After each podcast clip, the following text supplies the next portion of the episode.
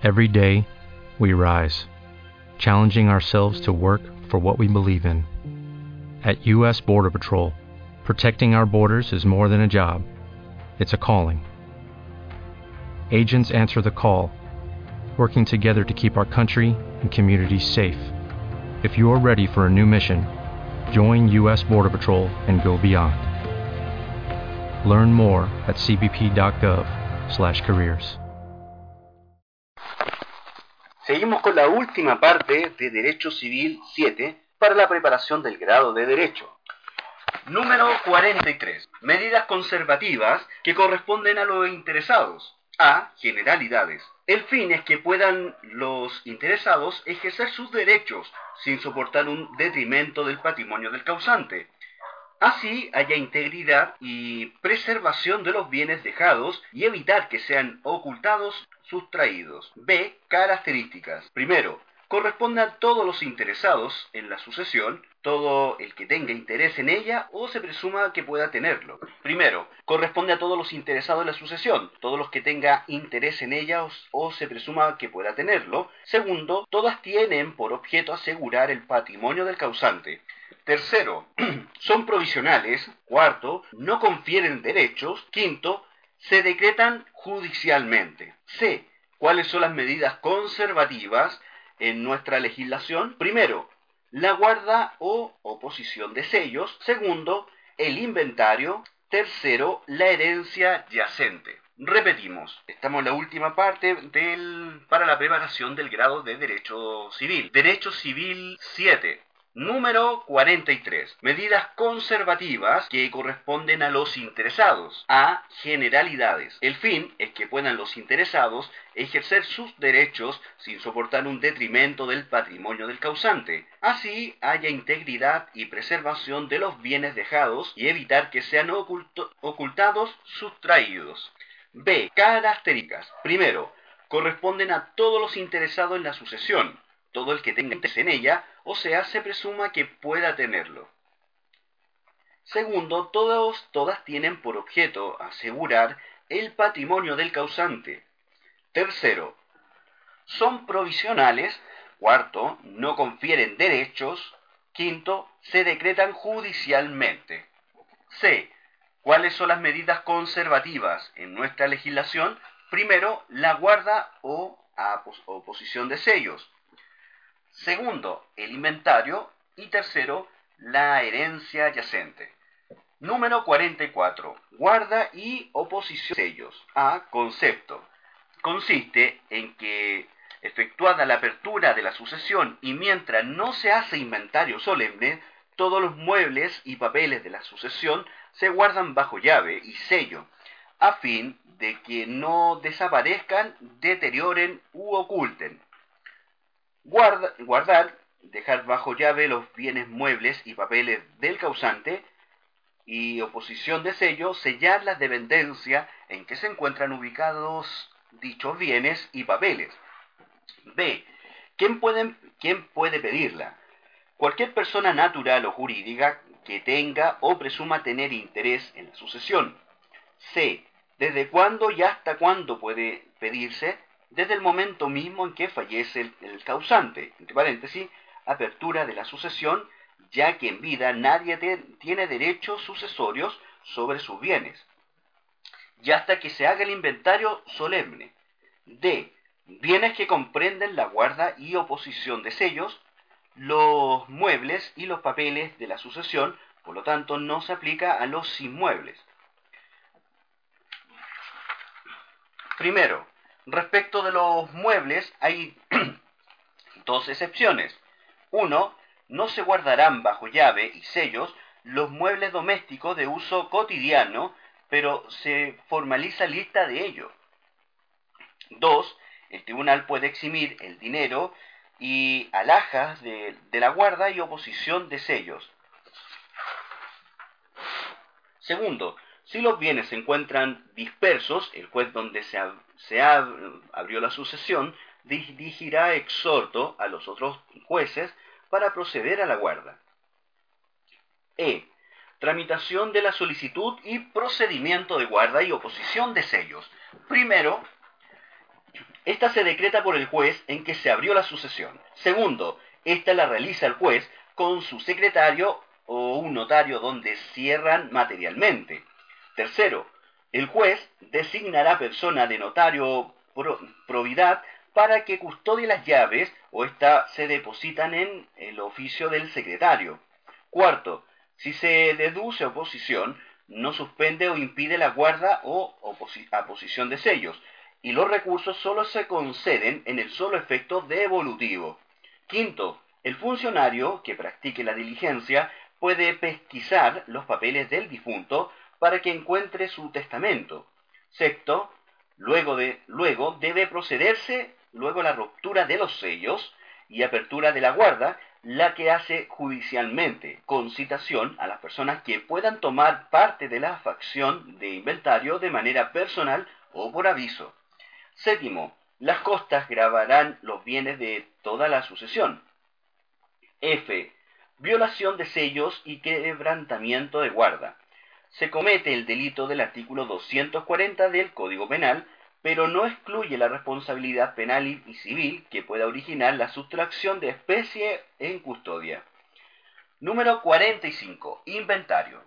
A. Concepto es aquel que se efectúa previo decreto judicial ante un ministro de fe más dos testigos, previa publicación de tres avisos en el periódico y citación de los interesados y protocolización en una notaría. B. Finalidad. Es hacer una, una relación detallada y descriptiva de los bienes que componen al, los al hereditario pero no, puede pero no hace prueba de dominio, sino que constituye presunción de la posesión que sobre él tenía el causante, por ende, presume dominio. C. Acuerdo para no ser un inventario solemne, por acuerdo unánime de los interesados en la sucesión, siempre y cuando sean capaces de administrar sus bienes, puede decidirse que no se haga inventario solemne. En tal caso, el inventario simple tiene valor de instrumento privado. Número 46. Herencia yacente. A.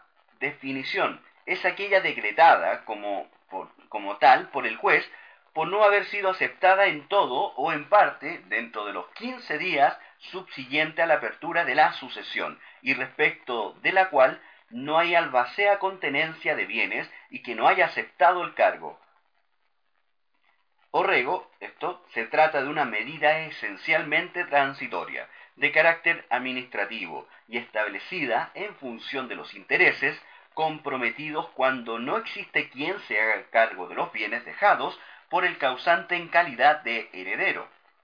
B. Características. Primero, la herencia adyacente no es persona jurídica.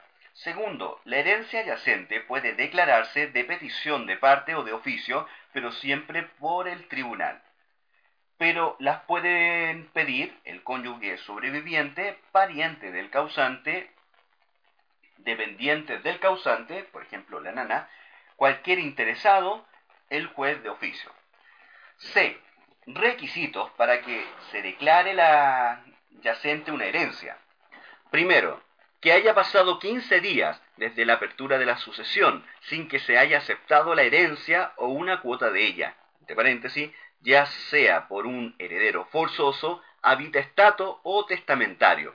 Segundo, que no exista albacea con tenencia de bienes en la sucesión, sea porque el, el testamento no se ha nombrado tal albacea o porque nombrado éste haya rechazado el cargo. Tercero, es necesario que el albacea con tenencia de bienes no haya aceptado el encargo. La aceptación puede ser expresa o tácita. D. Se dicta una resolución que, debe, que se debe notificar y que contiene el curador que administrará la herencia adyacente. E. Trámites posteriores. Notificación de la resolución que declara adyacente la herencia. Esta debe notificarse y la ley distingue las siguientes reglas. Primero, notificación a los interesados con residencia en el territorio nacional, mediante un aviso con la resolución en el diario de la comuna o la capital de provincia o de la capital de región. Segundo, notificación a los herederos extranjeros. Tercero, notificación al ministro de Bienes Nacionales. F. Nombramiento del curador de la herencia yacente. Recordemos que siempre lo nombra el juez competente, por lo tanto no lo puede designar el causante. Primero, facultad del curador de la herencia yacente. Estas facultades que tiene son esencialmente administrativas y tiene por objeto la custodia, conservación y protección de los bienes del difunto que componen la herencia. 1. Puede adoptar las medidas ordinarias de administración en relación a la custodia y conservación de bienes. 2. Puede pagar las deudas hereditarias y cobrar los créditos que forman parte del patrimonio del difunto. 3 puede enajenar los bienes muebles corruptibles y muebles que se encuentren comprendidos en el giro ordinario del difunto o indispensable vender para el pago de las deudas. Cuarto, puede enajenar los bienes los demás bienes y realizar actos simples que justifiquen su necesidad y utilidad, sean utilizados expresamente por el juez. 5. Puede ejercer todas las acciones judiciales que corresponden al difunto respecto de los bienes que componen la herencia y las defensas que procedan para asegurar y conservar dichos bienes. Segundo, prohibiciones para el curador de la herencia yacente. Están sujetos a las restricciones para los tutores y curadores, lo cual lo obliga, uno, vender en pública subasta cuando los bienes raíces o muebles preciosos o que tienen valor de afección. 2. les afectan las incompatibilidades que trata el artículo 412. Por lo tanto, no pueden celebrarse actos jurídicos que, pongan en peligro los bienes de la sucesión. Tercero, responsabilidad de los curadores de la herencia adyacente. Los curadores responden, en general, por culpa leve. Debe rendir caución, artículo 374. Letra Y efectos especiales de la declaración de herencia yacente. Primero, la prescripción ordinaria se suspende con lo concerniente a los bienes comprendidos en la herencia yacente. De paréntesis, así guardar el interés de los derechos ausentes, de los herederos ausentes. Segundo, la herencia yacente conduce a la herencia vacante. Esta es aquella que no tiene eh, herederos y que es deferida en último término al fisco. La herencia yacente es un estado transitorio, ya que dará lugar a la herencia vacante cuando el fisco concurre a aceptarla. H. Extinción del estado de general de la herencia yacente. Primero, la herencia es aceptada por uno de los herederos del causante. Segundo, venta de los bienes de la sucesión, si transcurrido cuatro años desde el fallecimiento de la persona cuya herencia se está en curaduría, ningún heredero se presenta a aceptarla, el juez a petición del curador y con conocimiento de causa puede ordenar la venta de todos los bienes hereditarios. El producido el producto se depositará a las arcas del Estado. Tercero, pérdida de los bienes de la sucesión sometidos a este régimen. También termina la herencia adyacente. Letra I. Herencia adyacente y albaceazgo, albaceazgo con tenencia de bienes. Cuando el testador ha designado una albacea y se ha dado la tenencia de todos sus bienes, no procede declarar la yacente la herencia. J. Medidas precautorias. Es posible que un heredero haga uso de las medidas precautorias del CPC, siempre que ella esté inserta en una acción judicial deducida. Número 47. Herencia vacante. A. Generalidades. Dijimos que uno de, los efectos de la herencia adyacente conduce a la herencia vacante. B. Concepto. La herencia que corresponde al fisco por, no haber, por no haber herederos de mejor derecho. C. Características. Primero, la herencia vacante es cuando existe una herencia adyacente y luego acepta el fisco. Segundo, el, el DFL 336 del año 1953 otorga a quien denuncia una herencia vacante un galardón que puede llegar hasta el 20% de los bienes que ingresan al patrimonio fiscal. 1. Este galardón solo se paga cuando los derechos de quienes disputan la herencia con el fisco se encuentran prescritos. 2. La denuncia de la herencia vacante debe hacerse ante el Ministerio de Bienes Nacionales. Tercero, la posición efectiva, dice Letelier, que la pide el presidente del Consejo de Defensa del Estado. 48. defensa de las asignaciones. A. A ver, no. Acciones que, que protegen las asignaciones. A ver, de nuevo. Número 48. Defensa de las asignaciones. Acciones que protegen las asignaciones. Primero, la acción de reforma del testamento, establecida en función de los intereses de los legitimarios. Segundo, acción de petición de herencia, que pueda hacer valer todos los asignatarios, cualesquiera sea la calidad y fuente de sus derechos. Tercero, la acción reivindicatoria, sujeta a las normas generales y que también puede deducir un asignatario para perseguir las cosas que compongan su asignación cuando no se haya posesión de ella. Y cuarto, las acciones posesorias ya vistas. Número 49. Acción de reforma de testamento. A. Generalidades. Se otorga como medio directo de protección, de amparo de legítimas y mejoras.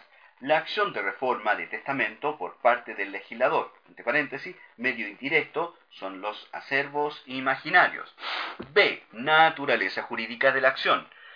Es una acción personal, pero no es una acción de nulidad, sino que de inoponibilidad puesto que el testamento no es nulo, solo puede ser modificado para que se respete las asignaciones forzosas, paréntesis, legítimas y mejoras. C. Concepto. Es la acción que tienen los legitimarios cuando el testador no ha aceptado las asignaciones forzosas que le corresponden para obtener la modificación del testamento y recibir en tal, en tal caso el total. De nuevo, letra C, concepto. Es la acción que tiene el legitimario, que tienen los legitimarios, cuando el testamador no ha aceptado las asignaciones forzosas que le corresponden para obtener la modificación del testamento y recibir en tal caso el total. Letra D, elemento de la acción. Primero, solo ampara a los legitimarios. Segundo, el supuesto básico de la acción es que el asignatario no se le haya dejado lo que por ley le corresponde. Tercero, las acciones tienen por finalidad que se reforme el testamento a favor de los asignatarios forzosos. Letra E. Característica de la acción. Primero, acción de inoponibilidad. Segundo, es una acción personal. Corresponde solo al legitimario lesionado en todo o parte de su asignación. Tercero, es una acción patrimonial. 1. Es renunciable. Artículo 12 del Código Civil. 2 es transferible y transmisible. 3. Es prescriptible. El plazo es de cuatro años para el legitimario, pero tiene que cumplir dos requisitos. Entre paréntesis, si es incapaz, los cuatro años se, cuentan desde que cesa su incapacidad, entre paréntesis, incapacidad de administrar los bienes. A, entonces, ¿cuáles son estos dos requisitos? A, que los legitimarios tengan conocimiento del testamento en el cual se le desconoce sus legítimas. B. Que tengan conocimiento de su calidad de heredero. Cuarto, se trata de una acción de lato conocimiento. Quinto, la acción es de competencia de la justicia ordinaria. Sexto, la acción puede deducirse conjuntamente con la acción de petición de herencia. Ella puede y debe oponerse conjuntamente con la de petición de herencia, entre paréntesis, acción real para recuperar la herencia ocupada por otro en calidad de poseedor, a fin de que quien la intenta pueda recuperar los bienes que componen la asignación. La acción de reforma es declarativa, al limitarse a reconocer que el demandante es legitimario y que el testamento del causante debe modificarse. Por lo tanto, esta acción no permite recuperar los bienes que componen la asignación, si ellos están en poder de otros asignatarios o, tercero, o de tercero. F. Objeto de la acción de reforma de testamento. La modificación del testamento, pero en relación, pero en relación primero a la legítima rigurosa o efectiva. El legitimario reclama su legítima rigurosa, siempre si es ascendiente y si es descendiente o cónyuge sobreviviente del causante, cuando sus derechos han sido desconocidos en favor de otros legitimarios de igual derecho, y la efectiva cuando han sido violados en forma de en favor de terceros extraños que no son legitimarios. Puede además reclamar mediante la acción de reforma de reforma la legítima efectiva, pues le han sido desconocidos tanto su mitad legitimaria como la cuarta de mejora. Segundo, la cuarta de mejora. Si el que tiene descendiente, ascendiente o cónyuge sobreviviente deja todo o parte de la cuarta de mejora a otras personas, procede la acción de reforma del testamento. Letra Y legitimidad de la acción de reforma de testamento. Primero, legitimidad activa. Solo la pueden, solo la tienen los legitimarios. Segundo, legitimidad pasiva. Contra, la, contra los asignatarios forzosos o voluntarios que han sido favorecidos en el testamento con violación a las asignaciones forzosas. Letra H. Relación en la acción de reforma de testamento y la preterición. La preterición puede dar lugar a la acción de reforma de testamento si ella va acompañada de una lesión efectiva a la asignación legítima. De lo contrario, siguiendo lo previsto en el artículo 1218, el legitimario se entenderá instituido como heredero en su legítima. Será lesiva la preterición cuando pasando en silencio al legitimario se dispone de los bienes de la herencia en perjuicio de su asignación forzosa. Acción de reforma de testamento y acción de petición de herencia. Observamos, en consecuencia, que la acción de reforma de testamento es una acción personal, mientras que la segunda es una acción real. La primera se dirige contra los asignatarios favorecidos en desmedro de las legítimas. La segunda se dirige contra cualquiera que está en posesión de los bienes que componen la herencia.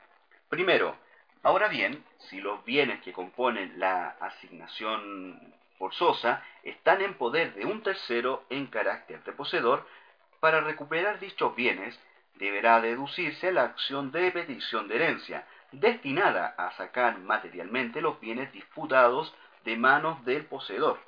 Segundo, por el contrario, si los bienes que integran la asignación forzosa no están siendo poseídos por un tercero, no será necesario deducir esta acción. Por ejemplo, si están en poder de un albacea. Número 50. Acción de petición de herencia. A. Concepto. Es la acción del heredero para que se le reconozca su calidad de tal.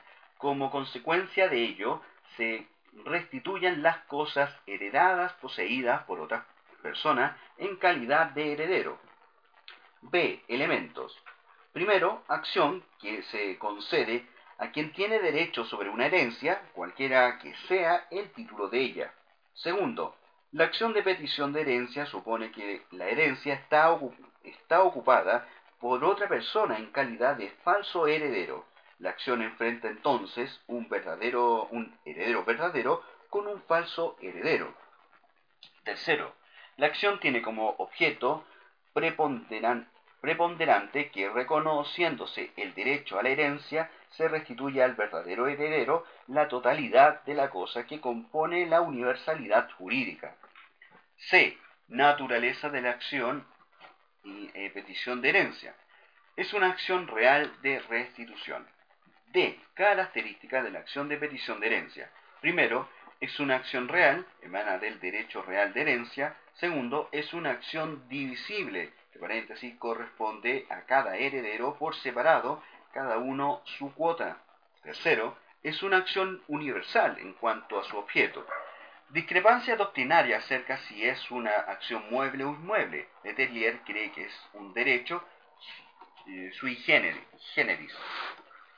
Cuarto, es una acción patrimonial, con todas las consecuencias jurídicas que de ello derivan. Primero, uno, acción es renunciable. Artículo 12 del Código Civil. 2. Acción es transmisible.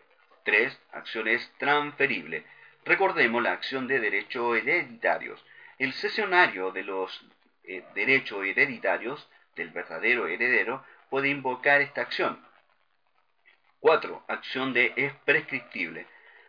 Ante la prescripción tenemos dos plazos, de 5 o 10 años. Entre paréntesis, se computa desde el momento en que se toma posesión de la herencia. A, 5 años, cuando el heredero, quien se le concede la posesión efectiva de la herencia, pues tiene justo título, entre paréntesis, decreto judicial o resolución administrativa de posesión efectiva. Se dice doctrinariamente que también tiene que tener buena fe.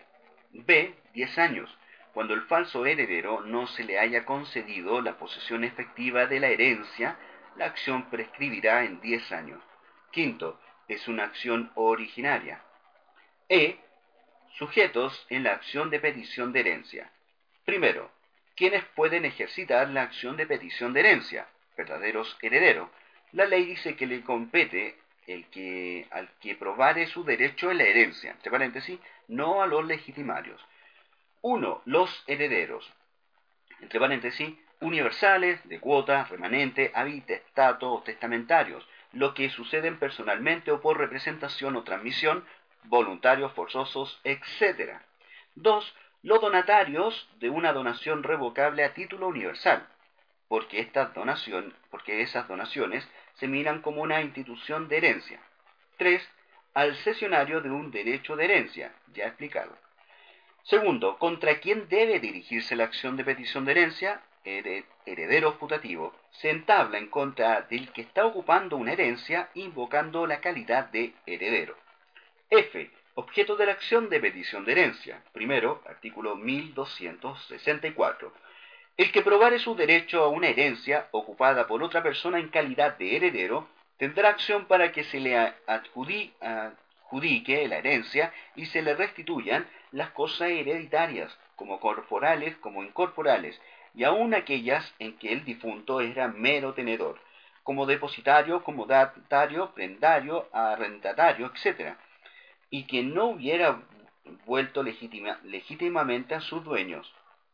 Segundo, artículo 1265.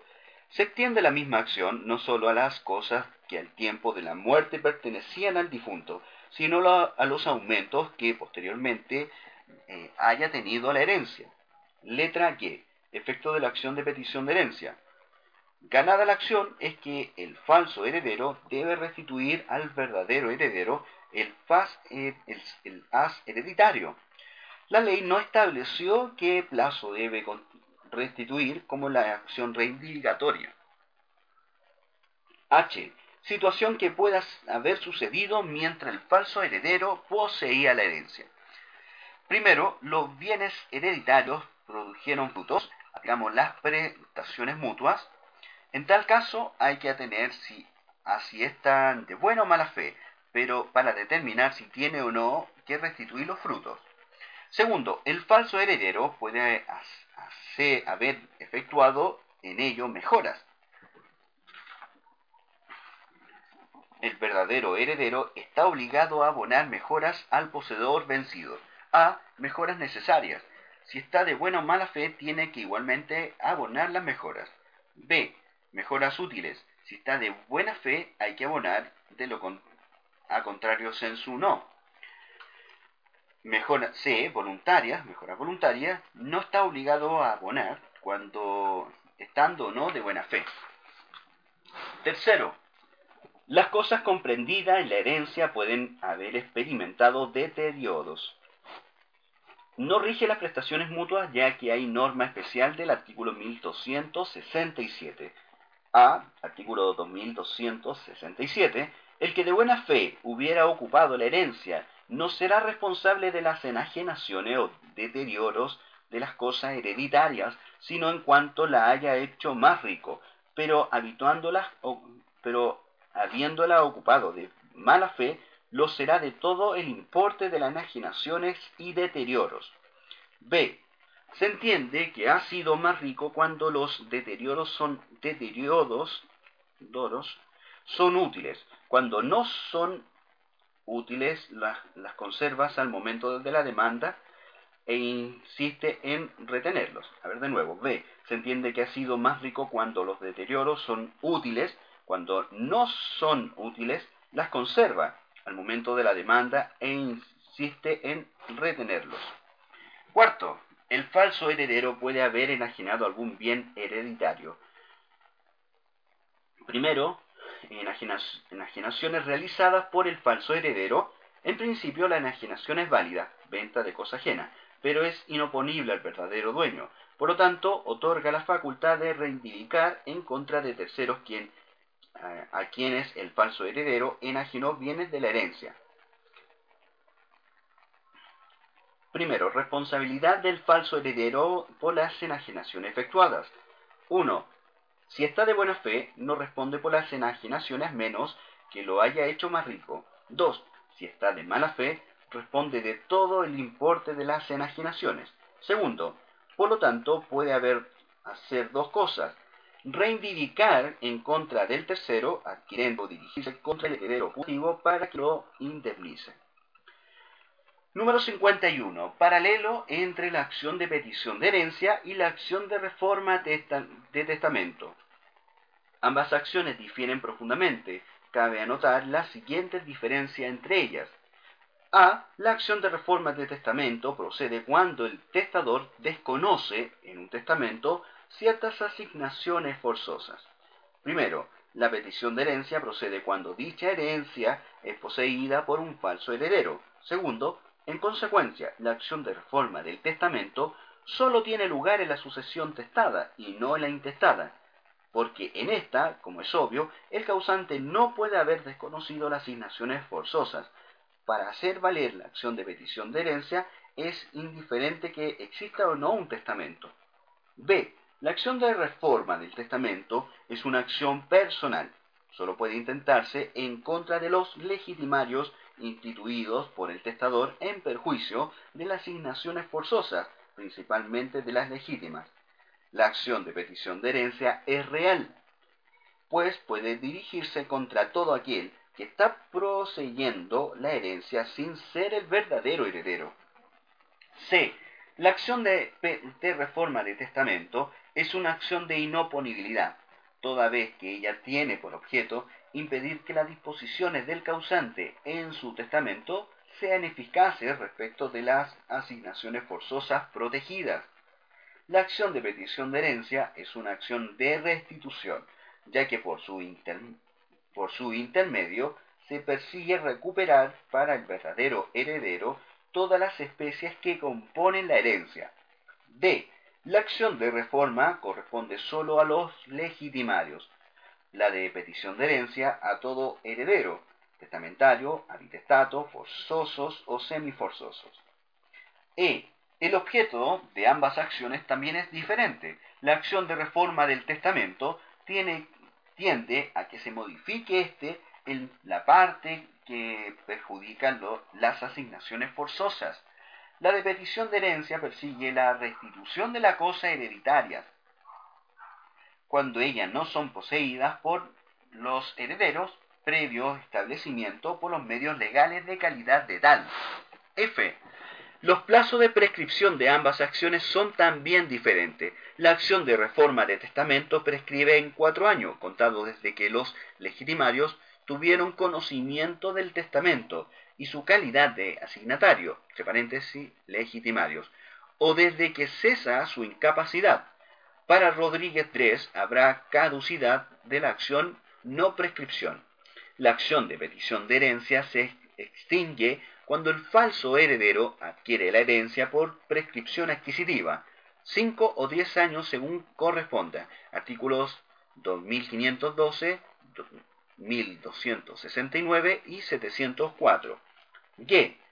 Para arriba, el plazo de prescripción de la acción de reforma de testamento no obstante ser de aquellos especiales de corto tiempo, se suspende en favor de persona incapaz, atendido lo dispuesto en el artículo 1216.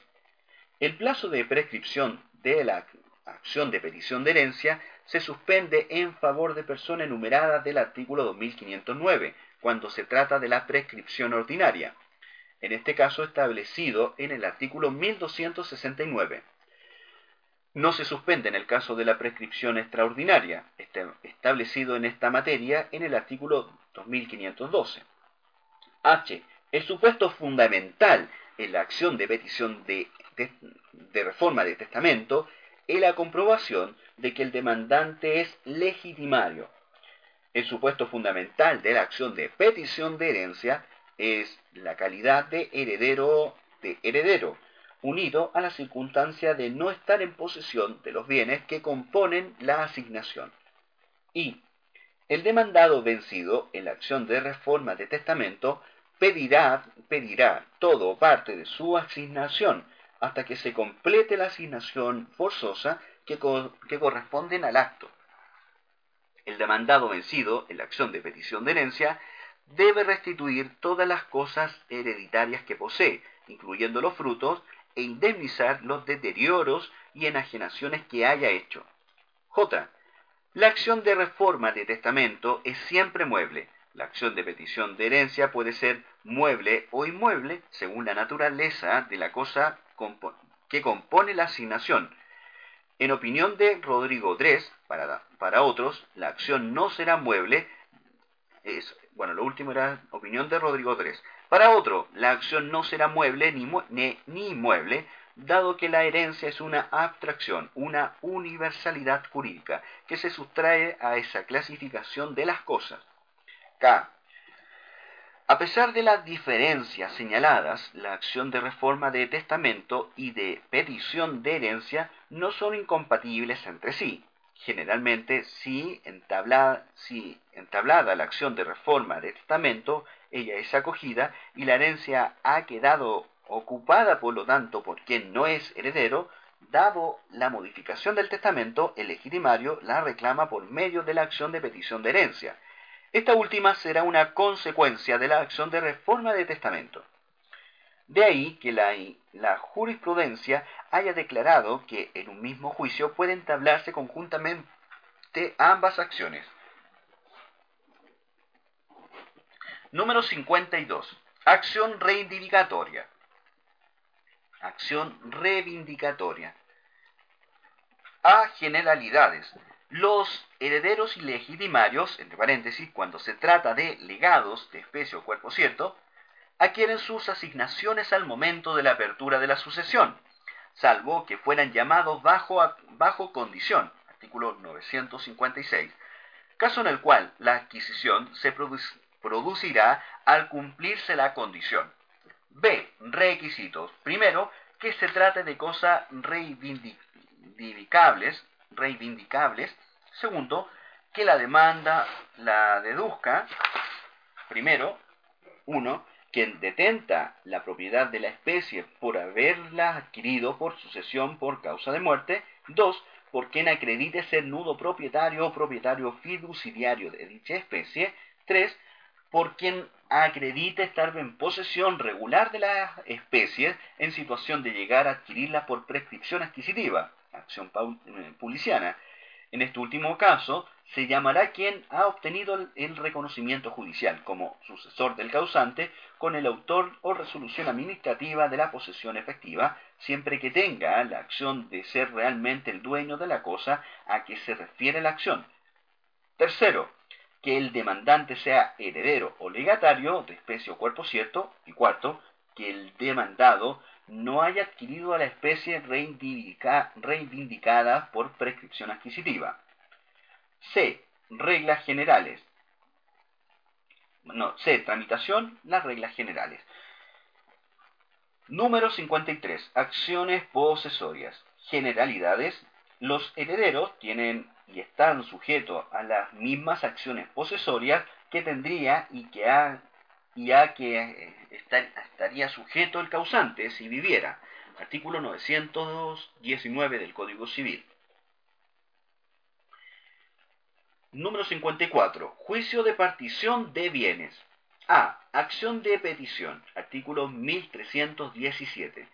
Ninguno de los coasignatarios de una cosa universal o singular será obligado a, a permanecer en la indivisión La partición del objeto asignado podrá siempre pedirse con tal que los coasignatarios no hayan estipulado lo contrario. No puede estipularse pro, indivisión por más de cinco años, pero cumplido este término podrá renovarse el pacto. Las disposiciones procedentes no se extienden a los lagos de dominio privado, ni a los derechos de servidumbre, ni a las cosas que la ley manda mantener indivisas como la propiedad fiduciaria. B. Concepto. Completo conjunto de operaciones para poner fin a la comunidad que recae sobre la herencia, reemplazando el derecho cuotativo de cada heredero por bienes determinados que se adjudican a, a este. C. Reglamentación, el CPC y el Código Civil. D. La acción es imprescriptible. E. Objeto de la partición es poner fin al estado de indivisión o de una comunidad, cualquiera que ésta sea. F. Cuando existe indivisión, cuando tiene derecho de cuota sobre una misma cosa, dos o más personas de la misma naturaleza. G. Caso en que se aplica la partición. Primero, la liquidación de comunidad hereditaria. Entre paréntesis, caso que estudiaremos. Segundo, liquidación de la sociedad conyugal en la partición de los gananciales. Tercero, liquidación de cosas comunes, entre paréntesis, contrato de comunidad. Cuarto, liquidación de sociedades civiles. H. ¿Cuándo puedo pedir la partición? Regla general, siempre puede pedirse la partición, pero hay situaciones especiales. 1 el coasignatario fuera bajo condición suspensiva, no tiene derecho a pedir la partición mientras penda la condición. 2. Si un coasignatario transfiere su cuota a un extraño, el cesionario tendrá igual derecho que el cedente para pedir la partición. 3. Fallezca uno de los coasignatarios después de haberse deferido la asignación, cualquiera de sus herederos puede pedir la partición, pero debe actuar conjuntamente o a través de su de procurador común. Segundo, excepcionalmente, no puede pedirse la partición, entre paréntesis, caso de indivisión, uno, consensual, cuando exista pacto de indivisión celebrado de común acuerdo por, la, por los comuneros, entre paréntesis, duración máxima de cinco años, sin perjuicio de poder renovarse. Dos, legal, Estamos ante comunidades legales o forzosas. Las disposiciones precedentes no se extienden a los lagos de dominio privado, ni a los derechos de servidumbre, ni a las cosas que la ley manda mantener indivisas, como la propiedad fiduciaria. ¿Y por qué puede ser hecha la, por, por quién puede ser hecha la partición? Son tres alternativas. Primero, por el propio causante. Segundo, por los herederos de común acuerdo. Tercero, por el juez partidor. J. Partición por el propio causante. Artículo 1318.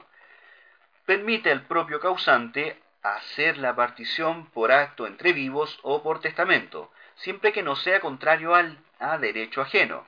Vale decir, siempre y cuando no infrinja las limitaciones que le impone la ley, especialmente en cuanto a respetar las asignaciones forzosas. Primero, el poder hacer la partición por dos vías. Uno, por acto entre vivos, si hay bienes raíces que, que hay que hacerlas por escritura pública. Dos, por testamento, cumpliendo las solemnidades propias. Segundo, hay un problema, que se discute el tema de la tasación, ya que el trámite esencial de la partición es tasar los bienes, pero el artículo 1197 prohíbe tasar los bienes por el testador. Tercero, ¿a quién obliga la partición hecha por el causante? 1. Obliga a cada heredero individualmente concebido siempre y cuando no lesione o afecte su asignación forzosa. 2. No obliga a todos los herederos que de consumo acuerdan efectuar la partición dejando de lado aquella hecha por el causante. Cuarto, no es frecuente la partición por el causante porque debe usualmente complementarse, ya que con posterioridad de, esta partición, el causante adquiere otros bienes o enajena otros. K. Partición hecha por los herederos de común acuerdo. Es la más común, rápida y sencilla. Primero, los coasignatarios pueden efectuar la partición de común acuerdo, no obstante existir entre ellos, entre ellos incapaces, siempre que concurran los siguientes requisitos. 1. Que no hayan cuestiones previas que resolver. 2. Que los interesados estén de común acuerdo en la forma de efectuar la partición. 3. Que la tasación se haga por perito por regla general. Y 4. Que la partición, una vez permitida, sea aprobada por la justicia ordinaria. Segundo, que no hayan cuestiones previas que resolver. No debe existir eh, problema pendiente en cuanto, primero, resolver judicialmente, uno, que son los interesados, dos, cuáles son los bienes sobre los que recae la partición, tres, cuáles son los derechos que corresponde a cada comunero. Entonces, de nuevo, segundo, que no hayan cuestiones previas que resolver. No deben existir problemas pendientes en cuanto eh, resolver judicialmente uno de quiénes son los interesados, de cuáles son los bienes que, de los que recae la partición y cuáles son los derechos que corresponde a cada comunero. Tercero, la tasación. Se debe hacer por regla general por perito, excepcionalmente artículo 657. Es posible efectuar la tasación de común acuerdo, entre paréntesis, si hay incapaces deben hacerlo a través de sus representantes legales, cumpliendo los siguientes requisitos. A. Entonces, es posible efectuar la tasación de común acuerdo cumpliendo los siguientes requisitos. A. Siempre que sean muebles. B. Si son inmuebles, cuando se trata de fijar un mínimo para la subasta del bien raíz y que existan en los, en los antecedentes que justifiquen la apropiación hecha por las partes. Por ejemplo, evaluación del bien raíz. Cuarto, que la partición una vez determinada sea aprobada por la justicia ordinaria, en los casos del artículo 1342. 1. Cuando la partición de la masa de bienes o de una porción de la masa tenga interés tengan interés personas ausentes que no hayan nombrado apoderado. 2 cuando la partición de la masa de bienes o de una porción de la masa tenga intereses personales bajo tutela o curaduría. Partición hecha por el juez partidor. Si los interesados no estuvieren de acuerdo en cómo hacerla, esta debe ser hecha por el juez partidor y se regirá por las normas del CBC y del Código Civil. Primero, ¿quién puede designar juez partidor? Uno, El causante por acto entre vivos, EP o por testamento. 2. Por unanimidad de los coasignatarios. Incluso pueden dejar sin efecto la designación hecha por el causante. 3. Por el juez del último domicilio del causante. En este caso, hay un procedimiento para la designación al juez partidor. A. Se recurre ante el juez competente para que cite a comparendo para designar al juez partidor. B. Se le notifica a los interesados. C. En la audiencia, si hay acuerdo, las partes designan partidor. Si no hay acuerdo, la designa, el juez. Segundo, situación cuando los coasignatarios hubieren incapaces. Si algún coasignatario es incapaz, el nombramiento del partidor debe ser aprobado por el, juez. No se aplica si lo designa el juez ordinario del el juez ordinario el partidor. Tercero, situación cuando entre los coasignatarios hay mujeres casadas en sociedad conyugal. Si se pide el nombramiento, lo debe hacer el marido, autorizado por la mujer. Cuando se pide el nombramiento, si lo pide otro comunero, no se necesita la autorización de la mujer. En caso de negativa del marido, la mujer puede ir a la justicia para nombrar el partidor. Cuarto, obligación que pesa sobre los guardadores.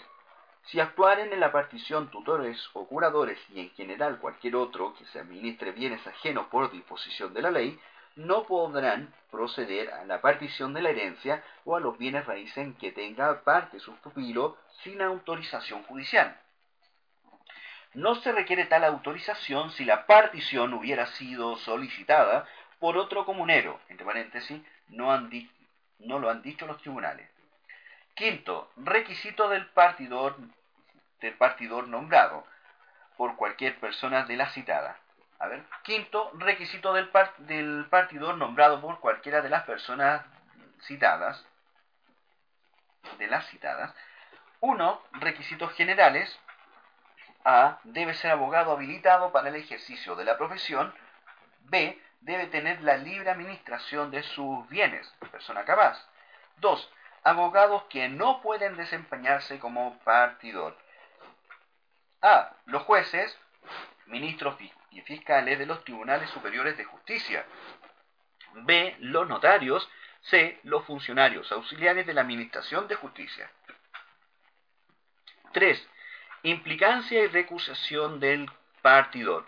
Se aplican las, a las causales establecidas del COD para los jueces. Sexto, carácter del partidor. 1. Nombrado por los coasignatarios, árbitro de derecho en la regla general, excepcionalmente a árbitro arbitrador, cuando los interesados mayores de edad y libres de administración de bienes lo pueden determinar, deben ser capaces. B. Árbitro mixto lo puede determinar los interesados, aunque algunos sean incapaces, pero debe autorizarlo por la justicia y, tener, y que tenga manifiesta conveniencia. 2. Nombrado por el causante o por el juez. Siempre debe ser árbitro de derecho. Séptimo, aceptación del cargo y juramento por el partidor y plazo para su desempeño. 1. Aceptación del cargo y juramento.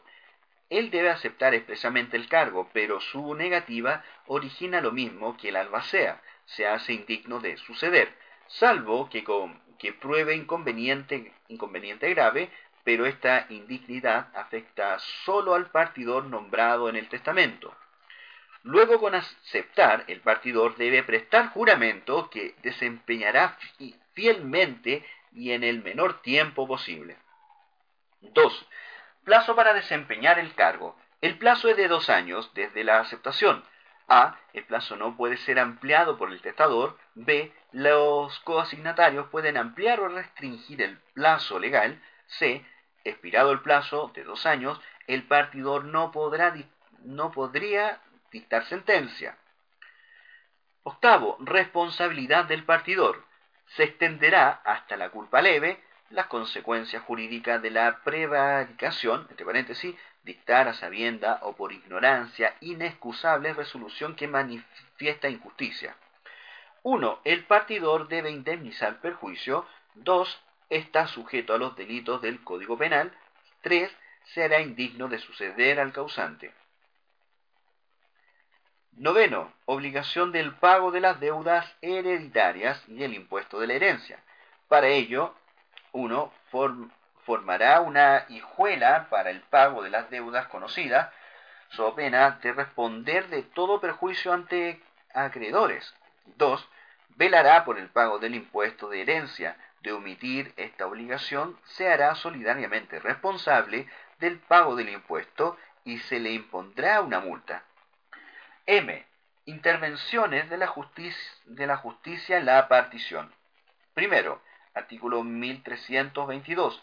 En cuanto a los tutores y curadores, no pueden proceder a la partición sin autorización judicial. Segundo, artículo 1325. Hay incapaces, se necesitan entre los requisitos aprobación de la justicia. Tercero, artículo 1342 siempre que la partición de la masa de bienes o de una porción de la masa tengan interés personas ausentes que no hayan nombrado apoderado o persona bajo tutela o curaduría, será necesario someterlas, determinada que sea, a la aprobación judicial. Cuarto, artículo 1130, 1330 y 1331. Competencia que sólo conoce la justicia ordinaria. Número 55. Procedimiento del juicio de partición. A. Competencia del partidor se puede dividir en las siguientes materias. 1. Cuestiones que son de exclusiva competencia del partidor. 2. O segundo, cuestiones que jamás puede conocer el partidor. Y tercero, cuestiones de las que pueden conocer, según la circunstancia, el partidor o la justicia ordinaria. B. Cuestiones que son de exclusiva competencia del partidor. Artículo 651, inciso primero. Conocerá de todas las cuestiones que, debiendo servir de base para la partición, no someta la ley de un modo expreso al conocimiento de la justicia ordinaria. Se entiende, por lo tanto, 1. Liquidar herencia para determinar lo que a cada asignatario corresponde. 2. Distribuir los bienes entre ellos en proporción a sus derechos. E. Cuestiones que jamás conocerá el partidor, entre paréntesis, sino que la justicia ordinaria. Primero, no puede decidir quiénes son los partícipes y cuáles son los respectivos derechos. Entre paréntesis, tiene esto que ser resuelto con antelación por la justicia ordinaria. Si se presenta en una partición, esta debe suspenderse. Segundo, es incompetente para resolver cuáles son los bienes comunes y las pretensiones sobre dominio exclusivo. Entre paréntesis, en este caso no se suspende la partición, salvo que los bienes que se aleguen fuera una parte considerable en la masa partible. D. Cuestiones de las que puede conocer, según la circunstancia, el partidor o justicia ordinaria.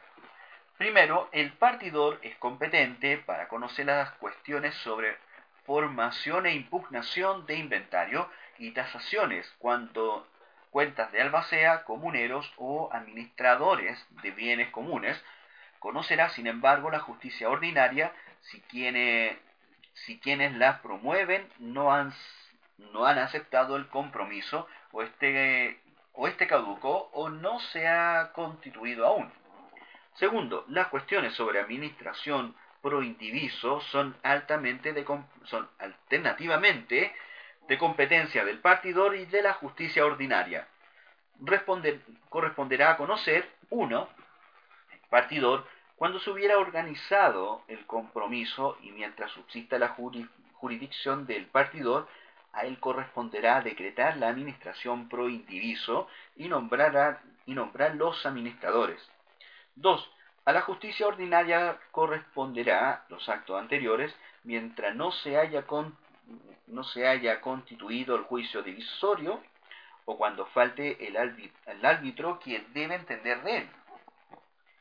Tercero, el partidor o la justicia ordinaria será, serán competentes a elección del interesado cuando se trate de un tercero que tenga derecho que hacer valer sobre los bienes comprendidos en la partición.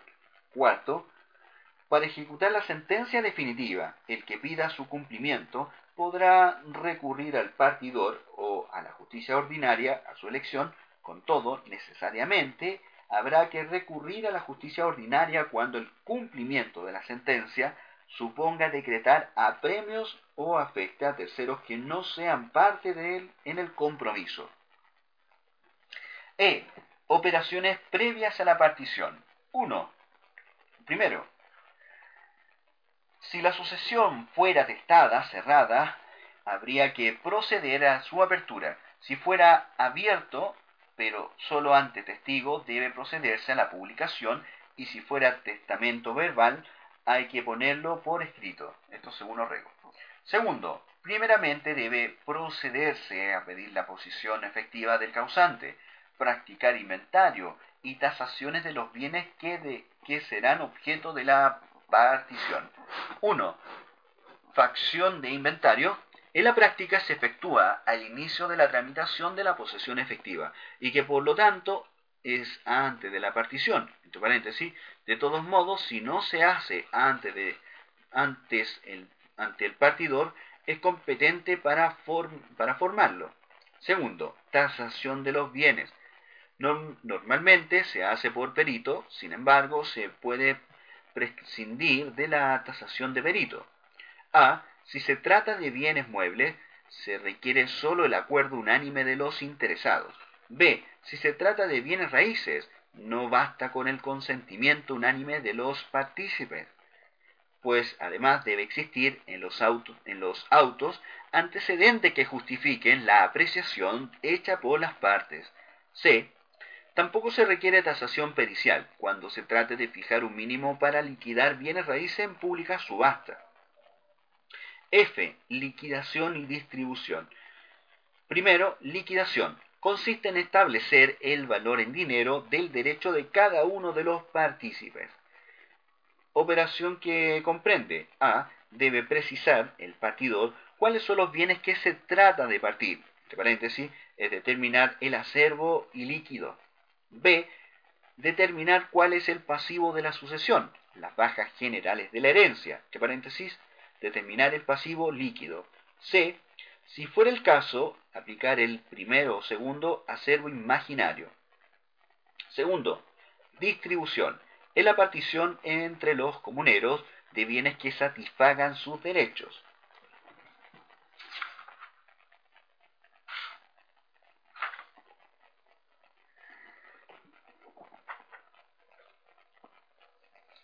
Ya. Para realizarlo, el partidor atiende primero el acuerdo unánime de las partes. Sin ese acuerdo se sujetará a las siguientes reglas, a grandes rasgos. Reglas del partidor en relación a los lotes. Primero, se, se reparten los mismos bienes indivisos. Segundo, cada partícipe tiene derecho para pedir que se le dé una parte proporcional de tales bienes formando para tal fin lotes o hijuelas, entre paréntesis, lo que estarán formados con el, en lo posible por bienes de la misma naturaleza y calidad. Si no hubiera acuerdo entre los comuneros para adjudicársele los, los lotes, se procederá a su sorteo. Si los bienes no fueran susceptibles de división material, se adjudican a uno o a más de los comuneros o se venderán en pública subasta distribuyendo el dinero entre los interesados. Tercero, la regla, la regla segunda, artículo 1337. Establece que no habiendo interesados que ofrezcan más que el valor fijado para el bien que se, que se posee indiviso y compartiendo y compitiendo dos o más asignatarios sobre la adjudicación de una especie, el legitimario será preferido al que, lo, al que no lo sea. Hoy esta regla solo opera si la sucesión fuera testada, porque si es enteramente intestada, solo pueden concurrir legitimarios con quienes no lo sean. Con quienes no lo sean. Cuarto, la regla 3, 4 y 5 del artículo 1337 se refiere a la división de los inmuebles, estableciéndose, uno, las porciones de, uno o más fondos que se adjudiquen a una persona deben ser en lo posible continuas. 2. Se procurará la misma continuidad entre el fondo que se adjudique al asignatario y otro fondo del cual éste sea dueño. 3. Se establece la servidumbre necesaria entre los fondos que se dividan. Quinto, la actual regla eh, decidir la, actual regla décima del artículo 1337 rompe la igualdad, igualdad entre los comuneros para adjudicarse los bienes indivisos, al consagrar el derecho de adjudicación preferente en favor al cónyuge sobreviviente sobre los bienes indicados en el numeral, lo que constituye otra manifestación del carácter de asignatario preferente que le da la ley al, al viudo o viuda frente a los demás legitimarios. Con, con ello se quiebra en nuestro Código Civil el principio universal de igualdad, que al decir a los juristas franceses era el alma de las particiones. Sexto, la actual regla 11 del artículo 1337 deja en claro que los actos de división y de adjudicación y venta a tercero que se realicen conforme a las reglas que anteceden no se exigirán aprobación judicial para llevarlo a efecto, aun cuando algunos o todos los coasignatarios sean menores o no tengan la libre administración de sus bienes. B. Distribución de las deudas. Dividen entre los herederos a prorrata de sus cuotas en la herencia. Artículo 1340 puede ocurrir que el causante o los propios herederos establezcan una forma distinta de distribuir las deudas. Con todo, lo que fije el testador al efecto o acuerden los herederos no empece a los acreedores, quienes podrán demandar a la totalidad de los herederos para que, para que respondan por su cuota de la, en la herencia. Entre paréntesis, eventualmente podrá demandárselos, demandárselo por el total de la obligación por separado cuando el causante y el acreedor hubieran pactado indivisibilidad de conformidad al artículo 1526, número 4, y el artículo 1528.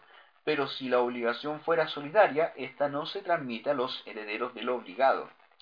Artículo 1523.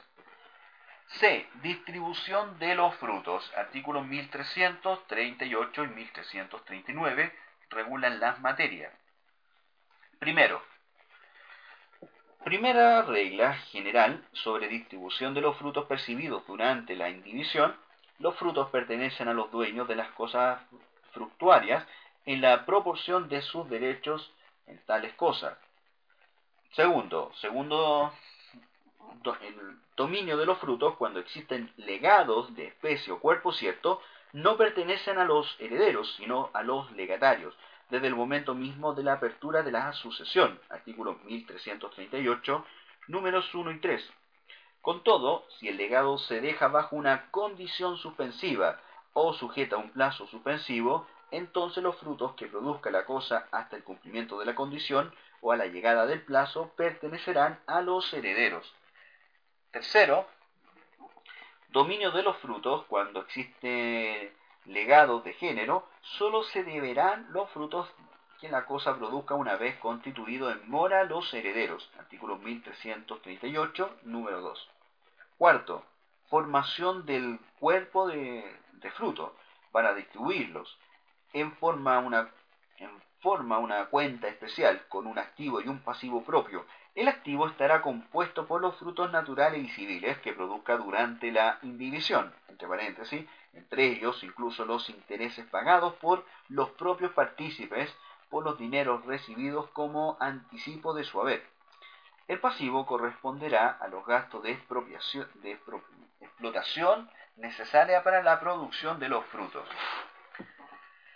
Quinto, frutos pendientes al tiempo de la adjudicación se mirarán como parte de la especie adjudicada, tomándose en cuenta para estimar el valor de las, las mismas. Artículo 1339. G. Venta y adjudicaciones de los bienes. Por lo tanto, son dos los destinos que pueden tener los bienes comunes, los bienes comunes adjudicándose o venderse. Primero, los adjudicados. Cuando su dominio exclusivo se atribuye a un comunero en pago de su cuota, uno, lo frecuente es que se realice la, en la partición antes de la sentencia. Y segundo, si se adjudica un inmueble, el acuerdo, el acuerdo debe constar por escritura pública para inscribirlo en el conservador de bienes raíces. Segundo, se vende cuando, la, cuando los adquiere un extraño a la comunidad. Durante la partición también puede venderse en pública subasta con admisión de comuneros o de un tercero extraño. A. Deben anunciarse la subasta por medio de avisos en un diario de la, comuna, de la capital de provincia o de la región, según corresponda. Pero si hubiera incapaces entre los interesados, deberá publicarse cuatro avisos mediante, eh, mediando entre la primera publicación y el remate a lo menos 15 días. B. El partidor es el representante legal de los, de los vendedores, subinscribiéndose tal las escrituras públicas pertenecientes. H. Hipoteca legal.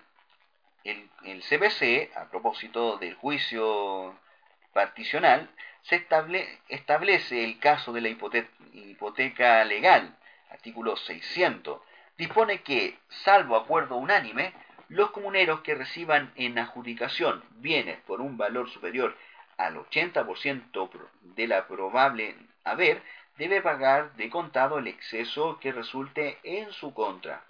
Primero, si el valor de los bienes comprendidos en la adjudicación excede el 80% del haber probable y no pague al contado el exceso, se entiende por el Ministerio de la Ley constituida una hipoteca sobre los bienes raíces adjudicados para garantizar el pago del exceso. Segundo, se debe inscribir la hipoteca conjuntamente con la adjudicación. Tercero, la hipoteca se puede sustituir por otra garantía equivalente. Y intereses sobre anticipos. Devengan intereses que las partes acuerden y a falta de acuerdo, intereses corrientes. J. Laudo y ordenata. Laudo, eh, sentencia final que establece o resuelve los puntos de hecho y derecho que deben servir de base para la distribución de los bienes. Contenido. A. Una referencia al nombramiento del partidor, aceptación del cargo y juramento. B. Expresará el objeto de la partición e individualiza a las partes. C. Menciona los trámites previos indispensables, tasación, inventario, posesión efectiva. D. Ordenará formar el cuerpo común de bienes y señalará cuáles lo integran.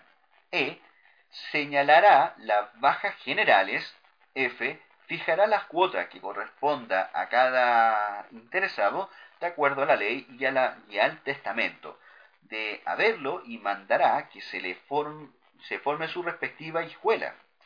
G, ordenará formar el cuerpo de fruto de, de haberlo y señalará sus bajas. H, ordenará formar las hijuelas de las deudas indicará la forma de pagarla y los bienes que se destinarán a tal objeto, etc. Y segundo, ordenata, cálculo numérico de las decisiones del laudo, entre paréntesis, para la distribución de bienes. Contenido. A. El cuerpo de bienes con, eh, indicación de su valor. B. Las bajas generales eh, según el laudo. D. El cuerpo de fruto y sus bajas. D. El acervo líquido partible y E, cómo se divide la herencia entre los partícipes. Letra K, aprobación de la partición.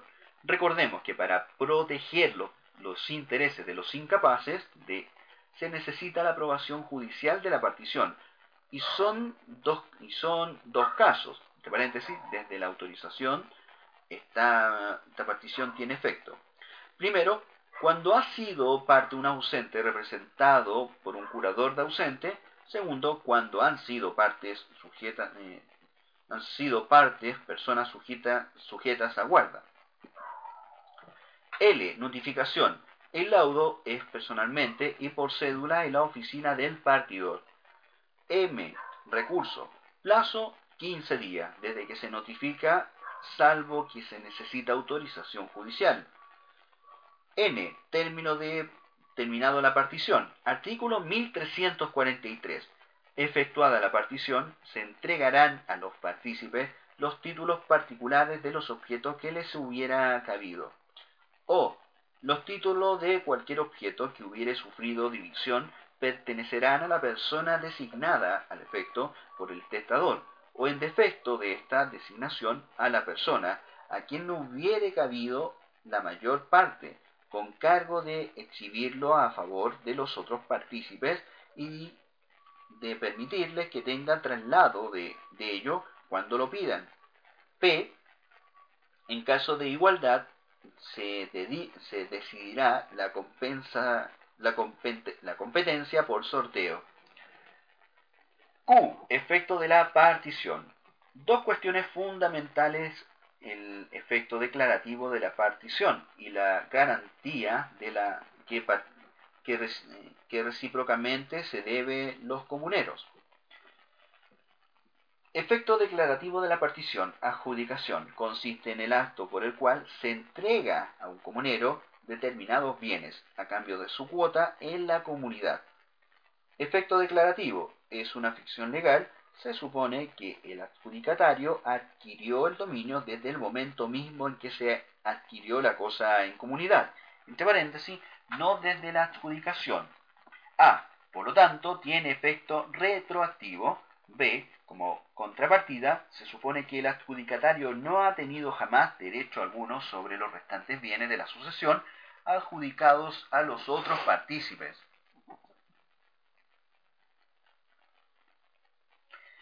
Características.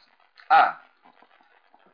Si alguno de los coasignatarios hubiera enajenado una cosa que en la partición se, se adjudica a otra, se procederá como en el caso de la venta de cosa ajena. B. La hipoteca de cuota constituida por el comunero subsistirá y se extenderá a todo el inmueble, si se le adjudica el bien raíz y caduca en caso contrario. C. El adjudicatario se presume que poseyó exclusivamente la cosa adjudicada durante todo el tiempo que duró la indivisión. D. No impide adjudicar los embargos o medidas precautorias decretadas sobre los bienes comunes, porque lo que constituye objeto ilícito es la enajenación. Y, y adjudicar no implica enajenar. Si el bien embargado se adjudica al deudor, subsistirá el embargo y, el, y en caso contrario caducará. E. La inscripción de las adjudicaciones no suponen tradición, sino una medida de probidad. Segundo, acciones de garantía, acción de saneamiento. Si el asignatario se reputa inmediatamente, se reputa inmediatamente al causante, tiene esta acción contra los demás coasignatarios para hacer cesar la turbación de derechos, entre paréntesis, no de hechos, ya que debe haber igualdad que, debe reinar en, las particiones, ya que vulneraría por la edición que sufra uno de ellos con las cosas adjudicadas. 1. Obligación de saneamiento. Artículo 1345. El partícipe que sea molestado en la posesión del objeto que le, que le en la partición o que haya sufrido evicción de él, lo denunciará a los otros partícipes para que concurran a hacer cesar la molestia y tendrá derecho para que le saneen la evicción. Esta acción prescribirá en cuatro años contados desde el día de la evicción. 2 caso en que no procede el saneamiento de la visión. A. Si la visión o molestia sobreviene por causa posterior a la partición. B. Si lo hubiera renunciado a la acción de saneamiento. C. Si la molestia o evisión se produce por culpa del adjudicatario. D. Si, la si ha prescrito la acción, entre paréntesis, Orrego dice que no, porque no prescribe esta acción, Letelier dice que sí, pero la que prescribe la indemnización de perjuicio. 3. Indemnización en caso de evisión. El pago del saneamiento se divide entre los partícipes a prorrata de sus cuotas. B. La insolvencia de uno de los partícipes grabará a los demás, incluyendo la víctima de la evisión. 4 Prescripción de la acción de saneamiento. Esta prescribe en cuatro años, desde, que el día, desde el día de la evisión. Pero esta acción es para, es para reclamar las indemnizaciones cuando ya hay evisión, pero el derecho a citar de evisión no prescribe. La prescripción está vinculada a la obligación de dar que puede, que puede pesar sobre los partícipes, de paréntesis, indemnizar al adjudicatario visto pero no la obligación de hacer, entre paréntesis, comparecer a defender al adjudicatario.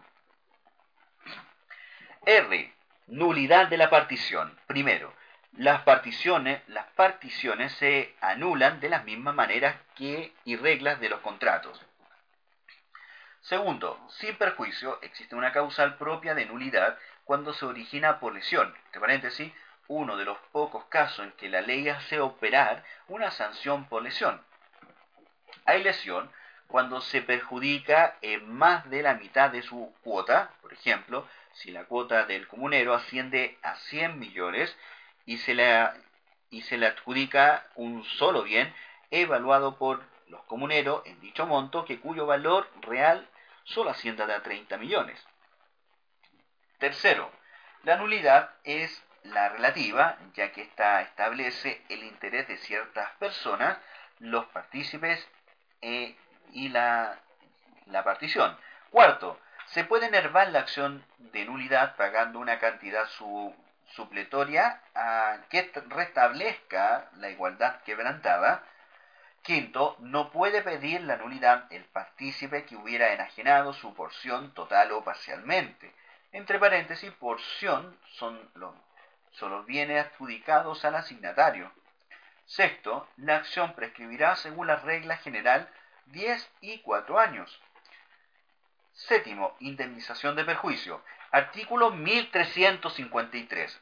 El partícipe no, no el partícipe que no quisiere o no pudiere intentar la acción de nulidad y rescisión conserva, todo, conserva los otros recursos legales que para ser, eh, ser indemnizado le corresponda. Hay acción resolutoria. Y con eso terminamos el capítulo número 7 de Derecho Civil 7 para la preparación del grado de Derecho.